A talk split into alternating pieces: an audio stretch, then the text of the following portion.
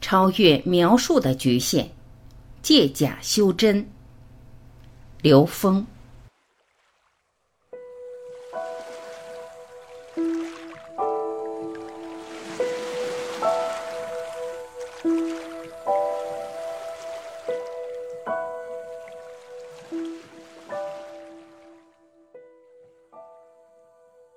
有人问刘峰老师：“您的描述语境是方便法，大家不必执着具体科学逻辑是否正确，我可以这么说吗？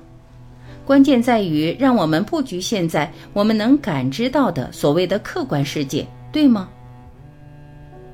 刘峰老师回答：“你说的对，因为什么呢？因为所有的描述都有它的漏洞，都有它不完备的地方。”这就是为什么说言语断道，为什么说道可道非常道，为什么释迦牟尼佛说，谁说我讲的是佛，谁就是谤佛。在 n 维 n 趋于无穷大的宇宙空间里边，我们用任何一个系统去穷尽它的时候，都有它相对的漏洞所在，它都不可能很完备的把这个事情给描述的那么淋漓尽致。都可以找到他们自洽或者自相矛盾、无法自洽的地方。如果我们把我们的注意力放在那些方面的时候，那我们等于自己给自己找麻烦，其实是没有必要的。我们只要在所有的描述里面去找共性。当然，既然借用科学语境，我们会力争让所有的描述的逻辑相对严谨。大家注意，这叫相对严谨。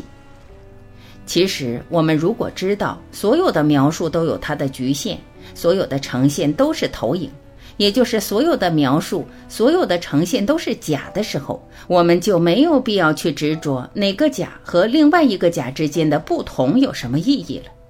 假跟假没有什么可比性，但是在我们所谓的假的过程中去找它们共同的东西，它会趋向于真。